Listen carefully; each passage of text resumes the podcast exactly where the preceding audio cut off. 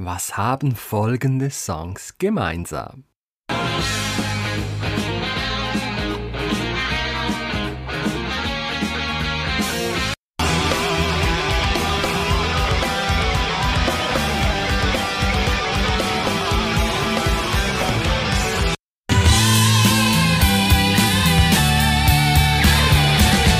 Na, herausgefunden? Es sind keine Zaubertricks oder Geheimnisse der Profis, die in einer gut behüteten und versiegelten Schatztruhe liegen. Nein, es handelt sich hier um zwei oder mehrstimmige Melodien.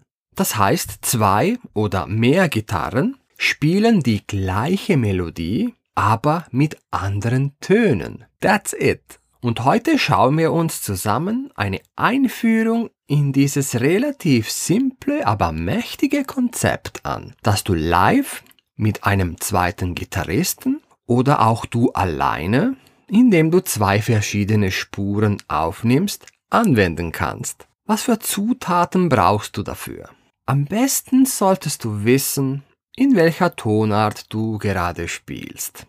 Wenn du noch nicht weißt, wie man eine Tonart herausfindet, dann hör gerne in Folge 53 des Podcasts rein. Von sehr großem Vorteil ist auch, wenn du die entsprechende Tonleiter der Tonart dazu spielen kannst. Aber tauchen wir doch gleich in die Praxis ein. Nehmen wir an, die erste Gitarre spielt folgende Melodie die ich aus dem Song Seventh Son of a Seventh Son von Iron Maiden entnommen habe.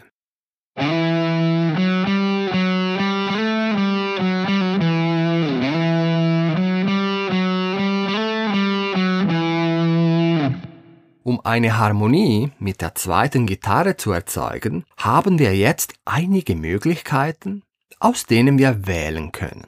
Beginnen wir mit der vielleicht einfachsten eine Harmonie in Oktaven.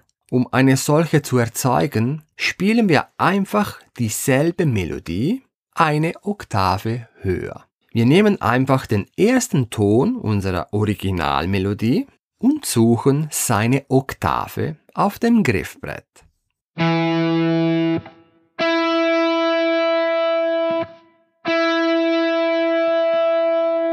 Und hier ist sie doch, die Oktave. Übrigens, ich rate dir hier, die erste und die zweite Melodie nach Gehör zu entziffern. Nutze jede Chance, um dein Gehör zu verbessern. Falls es noch nicht so ganz klappt, eine kleine Starthilfe. Der erste Ton spiele ich im siebten Bund der fünften Seite. Somit liegt eine mögliche Oktave auf der dritten Seite im neunten Bund. Jetzt musst du nur noch die restlichen Töne von dort ausgehend herausfinden. Du schaffst das. Wir sind übrigens in E-Moll. Und von dieser Oktave starten wir auch unsere zweite Version der Melodie.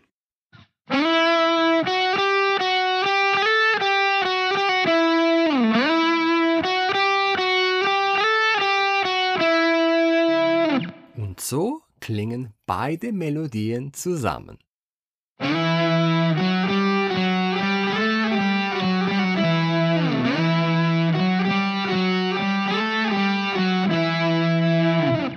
Und so haben wir bereits unsere Melodie mit einer Oktave harmonisiert. Klingt schon viel fetter, oder?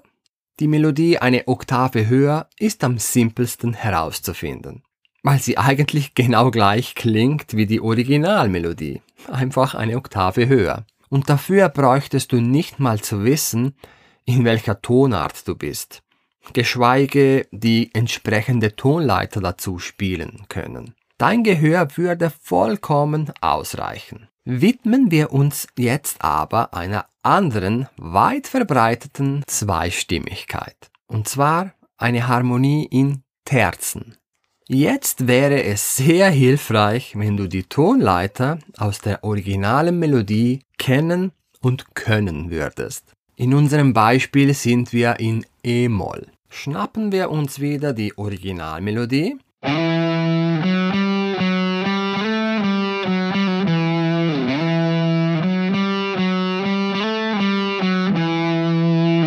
Wenn du jetzt diese Melodie in Terzen harmonisieren möchtest, dann kannst du einfach die Melodie zwei Töne weiter in der Tonleiter beginnen und schon hast du alle dafür benötigten Töne. Das heißt, dass du nicht auf dem E, wie auf der originalen Melodie, startest, sondern auf dem G. Die Melodie in Terzen beginnst du in G. Denn die E-Moll-Tonleiter besteht aus E, Fis, G, A, B, C, D und wieder E. Und der Abstand zwischen dem E und dem G ist eine Terz. In diesem Fall eine kleine Terz. Und nochmals in anderen Worten, wir beginnen jetzt unsere zusätzliche Melodie im zehnten Bund auf der fünften Seite.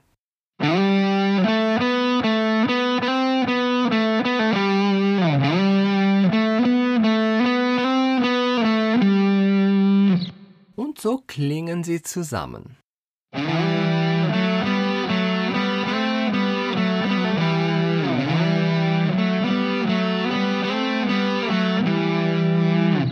Machen wir noch ein Beispiel? Ja, und zwar in Quarten. Für die Harmonisierung in Quarten kannst du die Ursprungsmelodie einfach drei Töne weiter in der Tonleiter beginnen. Das heißt, die Melodie beginnt jetzt auf dem A, denn das ist der Quartabstand zu E.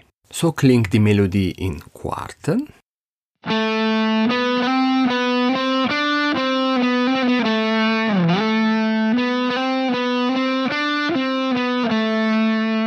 Und so klingt sie zusammen mit der Ursprungsmelodie.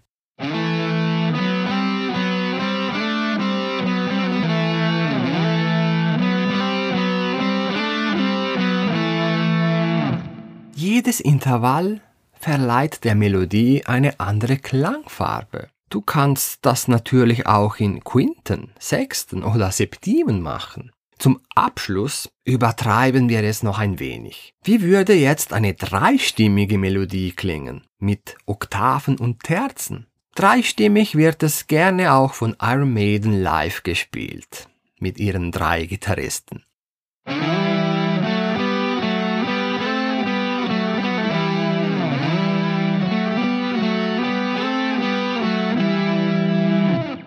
Klingt toll, nicht? Und was ich heute hier gezeigt habe, ist erst die Basis. Das ganze Konzept der Mehrstimmigkeit sollte natürlich auch an den Kontext angepasst werden. Und mit Kontext meine ich die darunterliegende Akkordfolge. Aber das wäre Futter für eine andere Folge des Podcasts. Also, auf was wartest du? Gitarre in die Hand und experimentiere damit. Wenn du Fragen dazu hast, oder mir sonst irgendwas mitteilen möchtest, dann schreib mir doch einfach auf moreno at gitarrenjunkie.com. Und wenn du deinen inneren Musiker noch weiterentwickeln möchtest, dann geh doch auf gitarrenjunkie.com, trag dich kostenlos mit deiner E-Mail-Adresse ein und du erhältst einmal pro Woche ein kleines Gehörquiz. Das war's auch schon. Ich sag Tschüss und bis bald wieder im Gitarrenjunkie Podcast.